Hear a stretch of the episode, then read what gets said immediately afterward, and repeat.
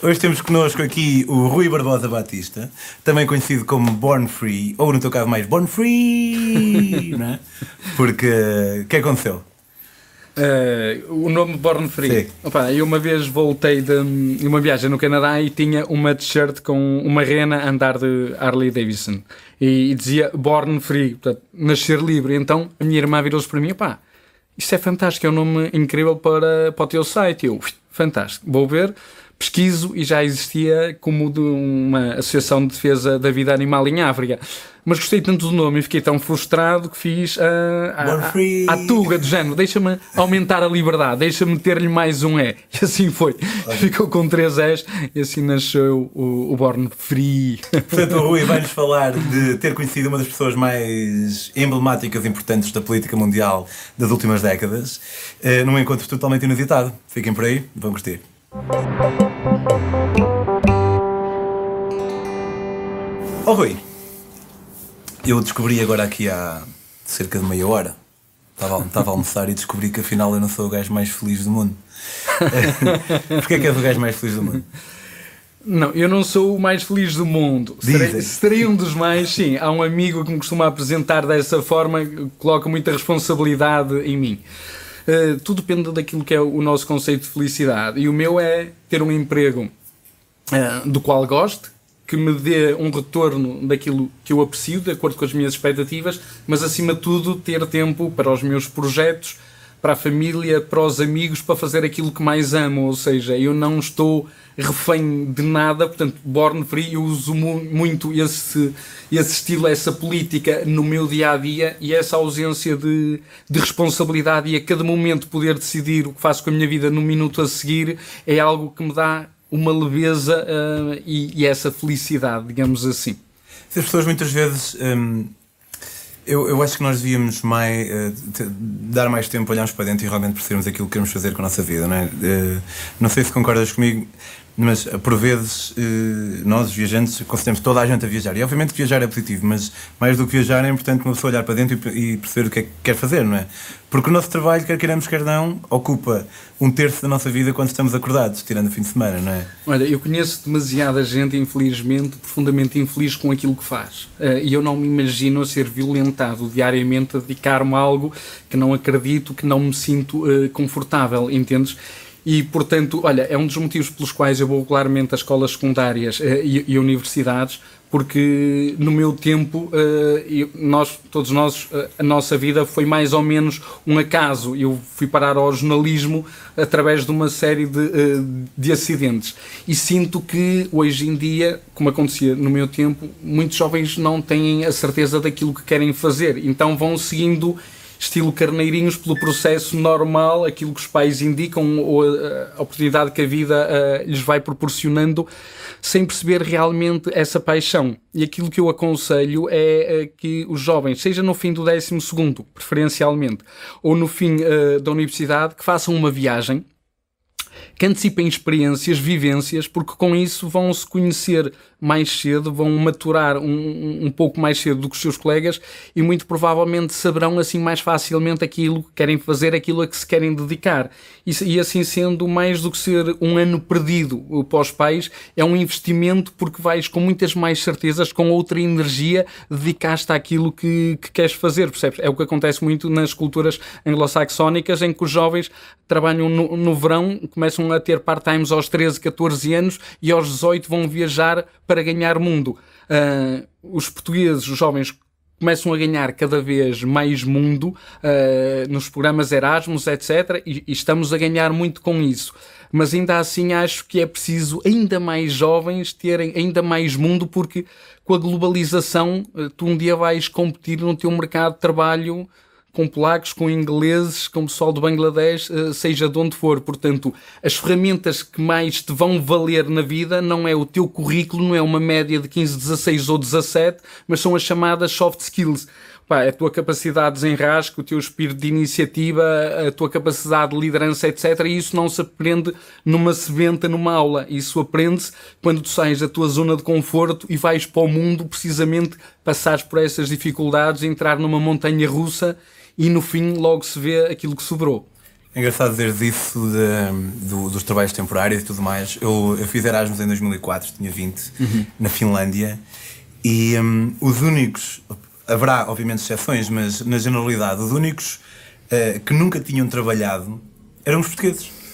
Os, espanhol, opa, os espanhóis também, que não têm uma cultura assim tão distinta da nossa, é isso. Opa, desde sempre tinham trabalhado num outro café os, os holandeses então nem sequer se fala, mas nós realmente temos muito. Tu falaste e bem dizendo que há a percepção de um ano perdido com o, o, gap year, né? Exatamente. que é o termo técnico, digamos. E, e, eu próprio já dei por mim a pensar nisso, que foi, um, mas um bocadinho diferente. Quando há, há putos que têm, nascem numa determinada altura do ano em que podem entrar para a escola mais cedo ou mais tarde. E eu já dei por mim a pensar, outra hora, aqueles uhum. pensamentos que nos assaltam sem nós escolhermos, tipo, uhum. pac, uh, pensar, faz sentido o puto entrar mais cedo para a escola, porque assim vai. Uh, para não perder um ano, mas pá, não é que as pessoas não morrem mais cedo um ano, não é? Não vão perder. Exatamente. Até tem mais um ano de estar-se bem e. Eh, claro, não dá, não dá para entender. E o engraçado é que ainda hoje Estamos em 2020.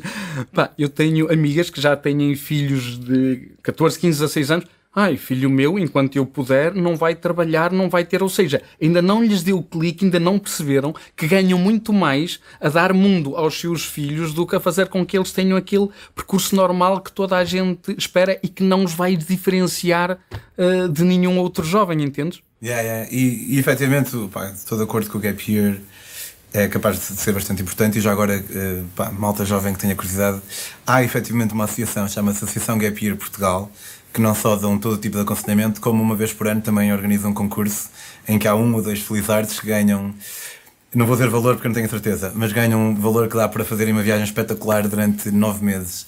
Uh, portanto, se quiserem, uh, pesquisem.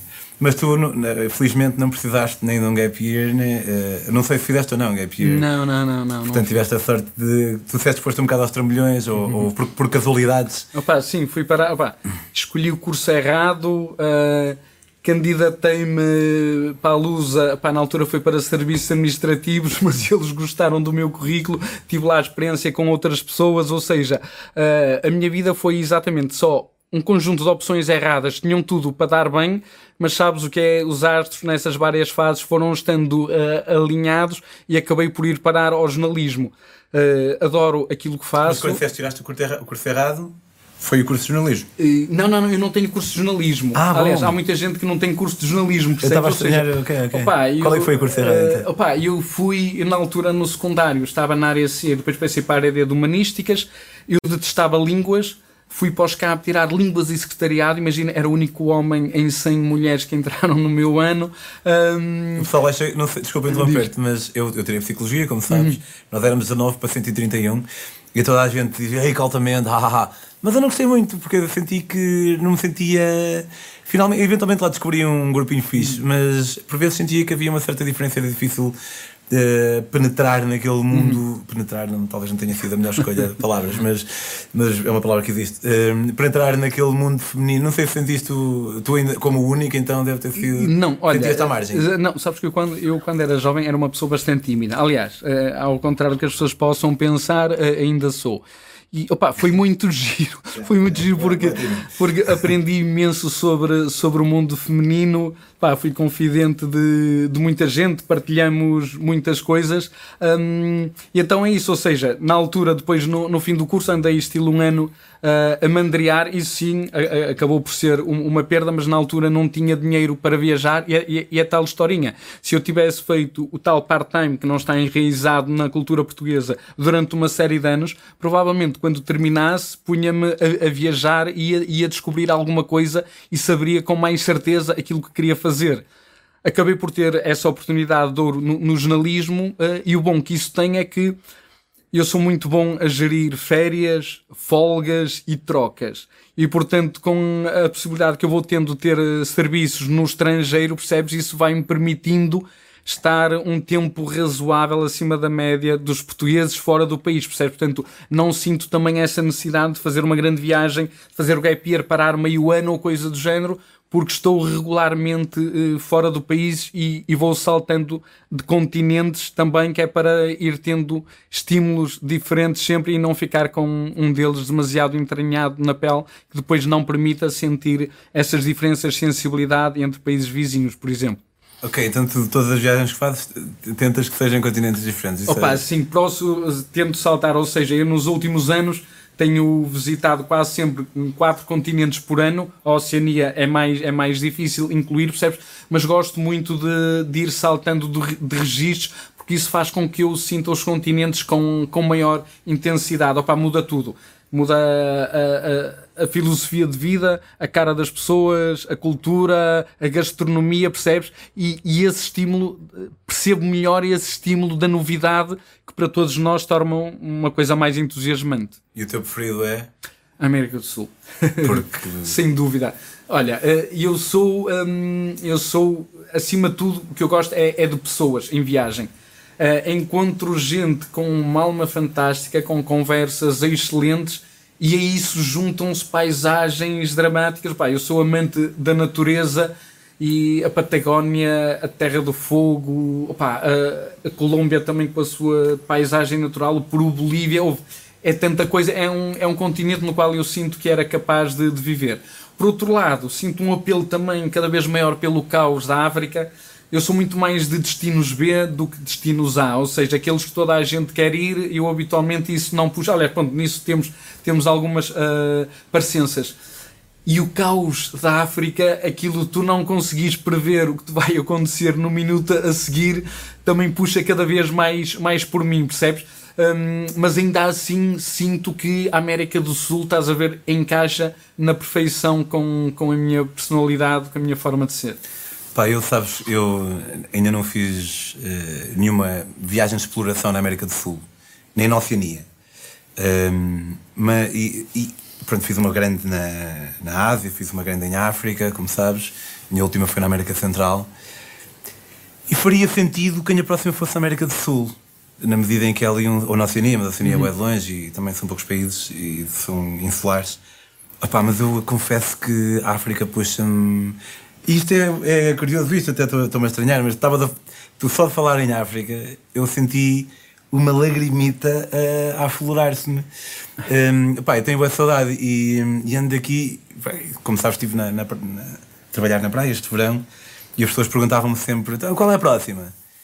E eu dizia assim, pá, eu, eu devia ir para a América do Sul, se calhar, mas eu sinto que a África puxa-me. Olha, eu, eu vou dar um exemplo. Agora, na altura da, da Covid, pá, a malta começa a ficar em. Primeiro, gostei desta calmaria de não ter nenhuma viagem, de repousar um pouco, um, opá, mas depois, obviamente, regressa essa, essa vontade de viajar. E curiosamente, o país que me bateu mais soldados, por exemplo, foi o Senegal. O Senegal, opá, adorei aquele caos, inclusivamente me lembrava de uma sensação estúpida que as pessoas lá em casa vão dizer, eu lembro-me de numa viagem, uh, fazer uma viagem no tal táxi, o 7 Plus, uh, e vamos com cinco ou seis carneiros uh, em cima do tejadilho. Eu vou atrás de lado, posso dizer que, que levei com a famosa chuva dourada de Carneiro quatro ou cinco vezes, estás a ver?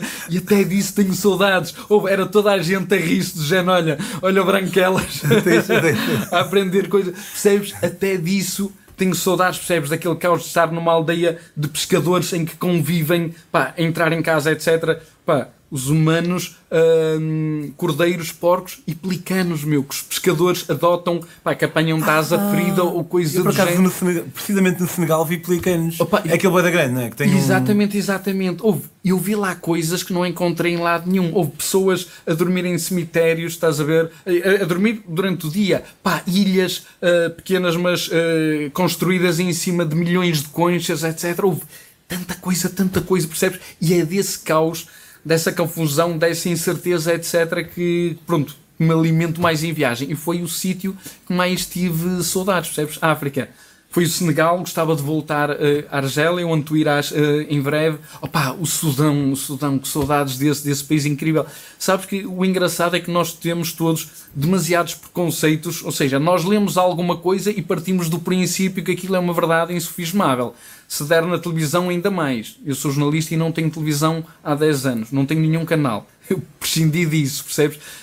Eh, boa parte da informação que recebemos é lixo porque temos depois demasiados preconceitos, demasiados dogmas, ou seja, não há nada como ir ao terreno, perceber como é aquilo, com os nossos próprios olhos, se é mesmo aquilo que nos dizem, se é mesmo essa a, a ideia que nós temos, como por exemplo, também lá foste, tivemos a oportunidade nos últimos meses uh, de ir uh, à Arábia Saudita, uma coisa é o regime, outra coisa é as pessoas. Claro, Todos claro. nós temos um pouco do preconceito Pá, eu não fui à Arábia Saudita para conviver com o príncipe, perceber as ideias dele. Pá, mas perceber as pessoas, como é que eles veem o mundo, não é? Quando um país toma uma série de atitudes uh, como eles tomam, perceber se a população se percebe o que está a acontecer, se se identifica, com que olhar é que eles veem uh, o mundo, porque cada, cada vez mais o que nós vemos é que as fake news uh, dominam a nossa percepção da realidade global, percebes?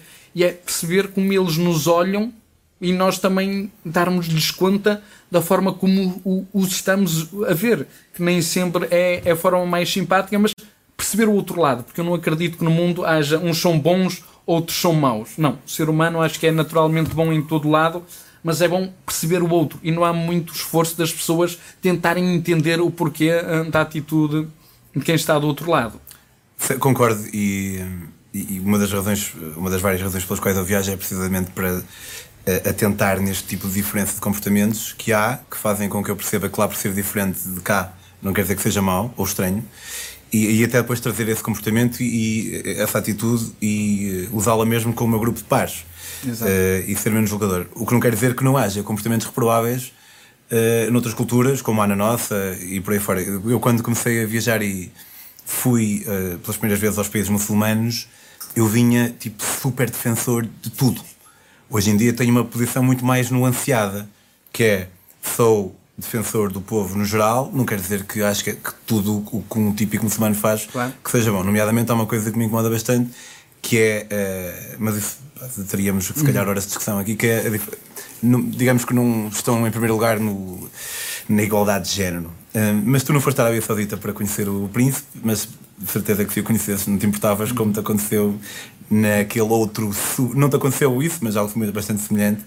Estavas a falar em continentes diferentes e, uh, e depois falaste em Argélia como África, mas pá, eu em termos filosóficos ou de viagem, eu vejo um bocado o Maghreb como se fosse o seu próprio continente. Não é? Porque sei lá, tipo. A, é um mundo à parte. Né, da Tunísia, onde tu estiveste na, aqui uh, nesta viagem que deu origem a esta história a Tunísia e o Senegal uh, são semelhantes na medida em que no Senegal há algum islamismo, na, mas são bastante. Crescente investimento da Arábia Saudita em mesquitas por todo lado.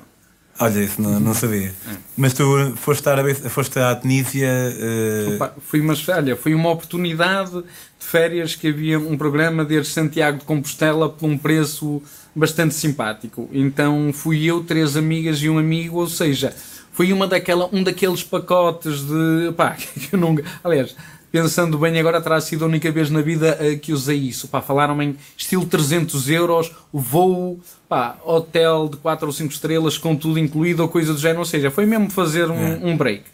Fui para lá, usamos aqui o hotel, não usamos sequer todos os dias, alugamos carro e andamos a explorar o país, mas só a viagem de avião, percebes, ficava um preço superior a esse que nós pagamos. Portanto, foi uma questão de oportunidade, nem sequer foi propriamente questão de escolher, quero ir à, à Tunísia, mas pronto, uh, mas aconteceu e, e, lá fui. E foi no último dia que tive a tal. Mas o que é que achaste? A, a tal surpresa. No, no uh, houve. Eu gosto habitualmente todos os países, mesmo que sejam um bocadinho maus ou coisa do género, uh, pronto, para a maus. ideia, para as expectativas uh, que temos. Não, ou seja, maus para mim é quando eu não tenho grandes experiências com, com, com pessoas, percebes?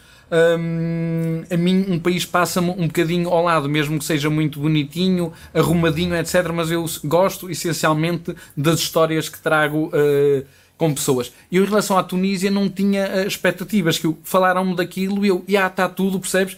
E do género, três dias antes, olha, prepara a mala porque vamos. Portanto, eu fui para a Tunísia sem qualquer tipo de expectativa, nem vi sequer a, a, aquilo que ia ver, que foi numa altura de trabalho um bocadinho complicado. Portanto, eu fui mais ou menos a pato e, e de paraquedas. Uh, na altura lembro-me ter comparado com Marrocos e ter. Uh, pensado que Marrocos era um pouco mais entusiasmante, mas o espírito com o qual eu fui indo com amigos, nós não vamos com a mesma abertura de espírito para, para explorar. Eu não tenho a vontade para fazer uma coisa que gosto, que conheço alguém numa esplanada, sento-me e estou ali duas horas à conversa com alguém. Como uma vez que passei cinco horas num parque de, de Montevideo com quatro velhinhas entre os 70 e os 80 anos. Quando vais com outras pessoas, tens que negociar, tens, tens que te adaptar, não é? Os gostos de um e do outro. Portanto, eu aí é mais difícil para mim julgar uh, tão bem o país, porque é uma experiência muito mais superficial, estás em grupo e não tens tanto essa abertura de conviver com,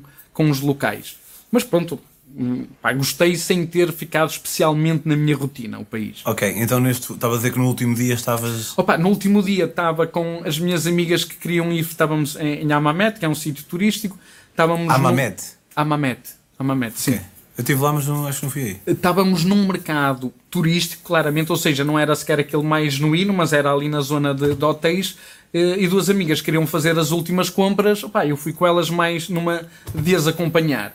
E então estamos numa, numa loja em que só estamos uh, os, os três e de repente começo a ver, a entrar na loja, começam a entrar opa, um, uns capangas, começo a ver cameraman, estás a ver? Cameraman a descer, portanto, com os focos de luz, etc. Aquele burburinho, eu começo a ver, a loja ficava num plano inferior uh, à, à, rua, portanto, é, foi, começa alguém, começa a descer, começa a ver os sapatos, a gelava, tal, cada passo, opa, e tal, tal, tal, opa, e quando veio... É, mesmo a filme, assim... Oh, sim, sim, sim, estás a ver assim, tum, tum, tal, tum. tal, tal, e eu quem será? Pá, nunca imaginei que fosse alguém que eu conhecesse, estás a ver? Tal, tal, tal. E de repente o Gaddafi, eu, opá, a minha primeira reação foi uma história, foi uma palavra que não se pode dizer aqui porque. Pode dizer, Pois já não tenho certeza sobre qual delas foi, mas pronto.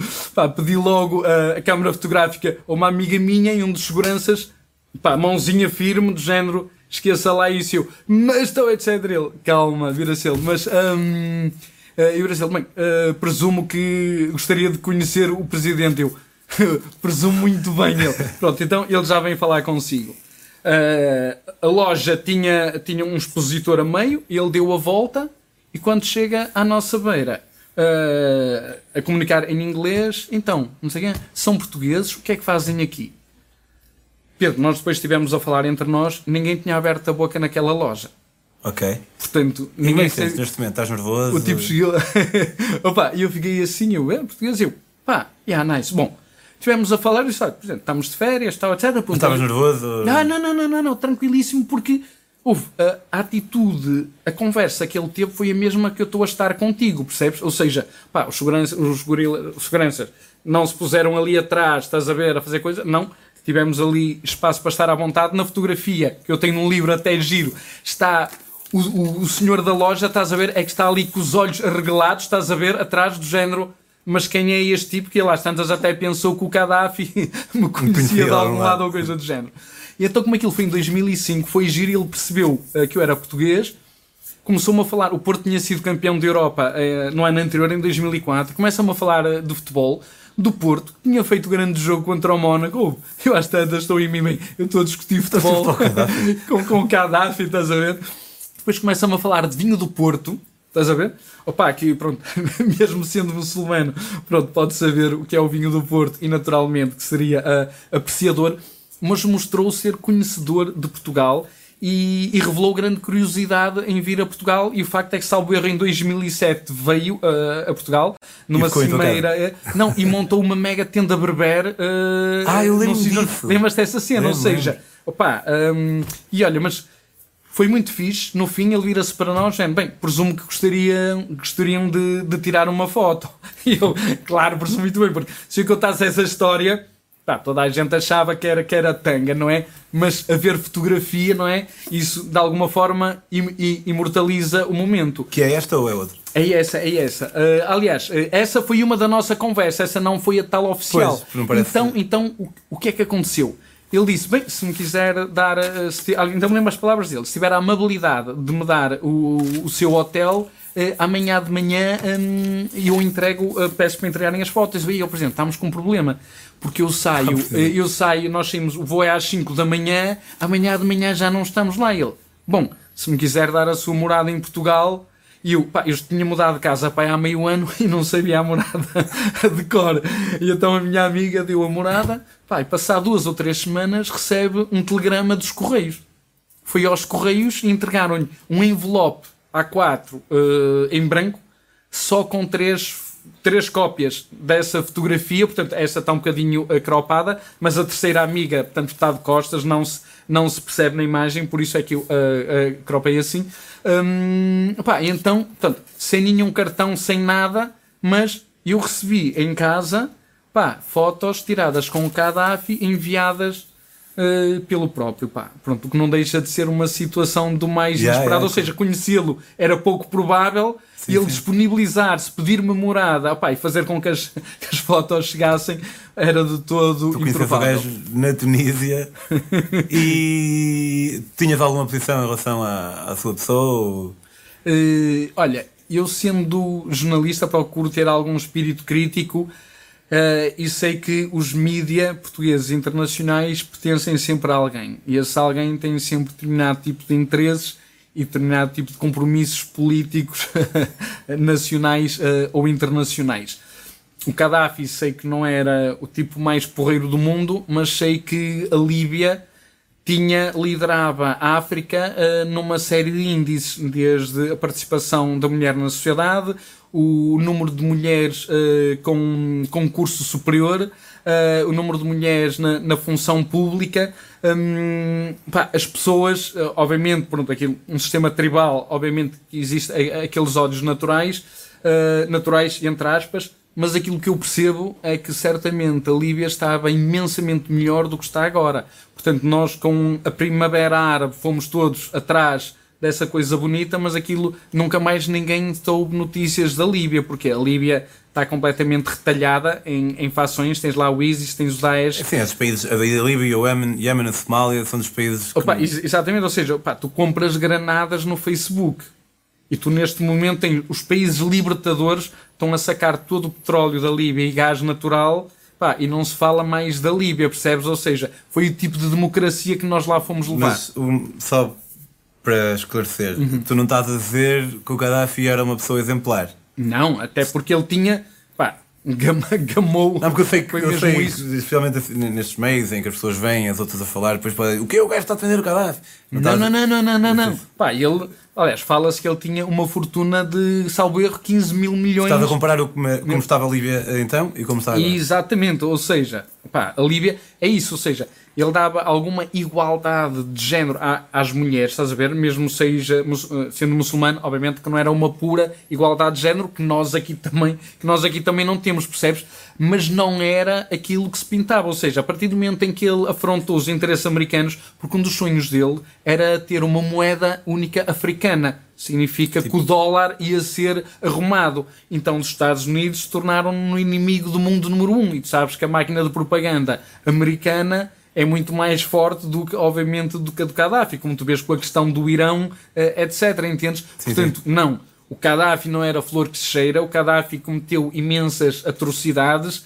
A, a, a, aniquil- a meter um X em inimigos em, ou, ou opositores ou coisa do género, o dinheiro que desviou, etc.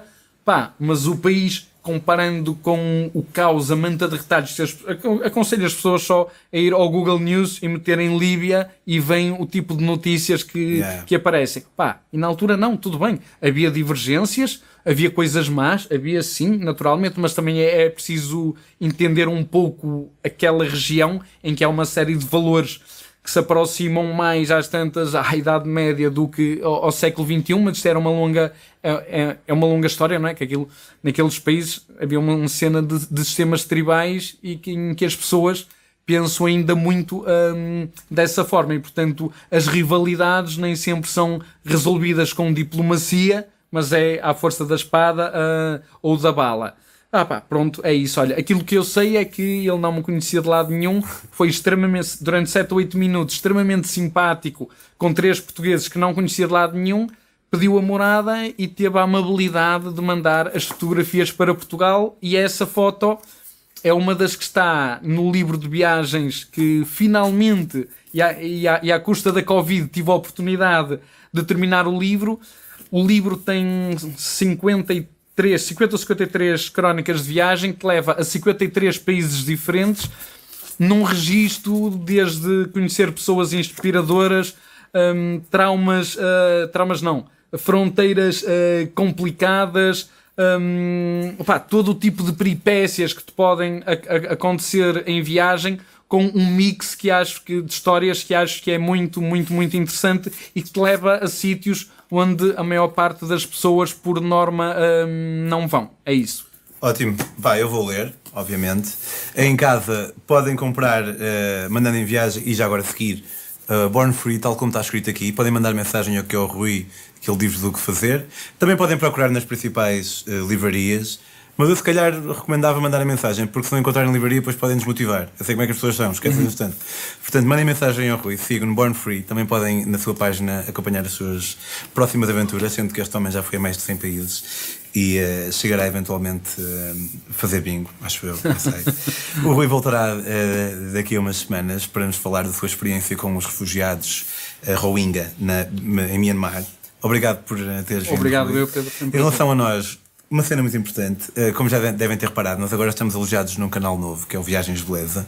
Subscrevam o canal, por favor. Ehm, não vejam só, subscrevam, que é para eh, ficarem alerta quando saírem os próximos episódios.